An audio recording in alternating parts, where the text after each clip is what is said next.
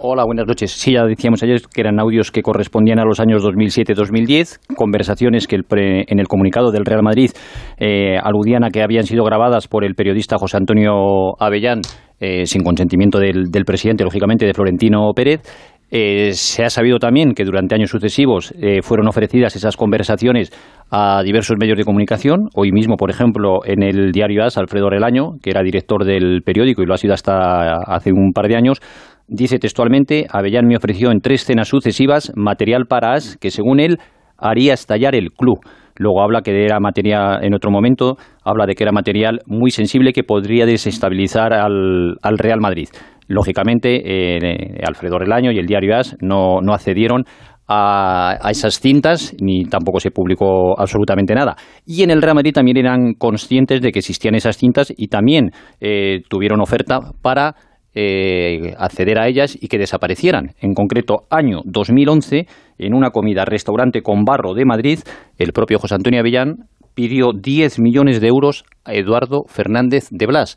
Eduardo Fernández de Blas es vicepresidente del Real Madrid.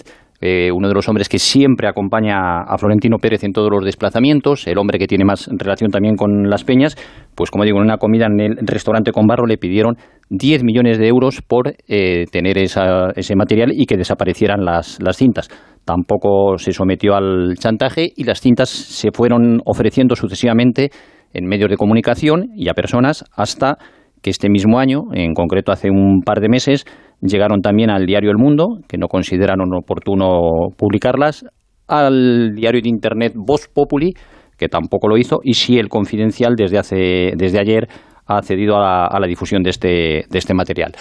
Eh, ¿Por qué no lo han hecho otros medios? Pues según han dicho en algunos sitios eran porque no lo consideran oportuno por razones morales, bien también porque se podía, porque se había estado mercadeando con ello durante mucho tiempo y en otros casos por asesoramiento jurídico al entender que podía ser eh, condenable la difusión ya que entienden que no es un asunto de interés público, es decir, que no se revelan, por ejemplo, hechos delictivos, sino que son más bien cotilleos. Por eso, el Real Madrid, y en concreto el presidente, ha dado traslado al despacho de abogados de Gonzalo Rodríguez Mourullo, que es un abogado penalista, de toda la documentación para presentar una demanda contra José Antonio Avellán y contra el Confidencial.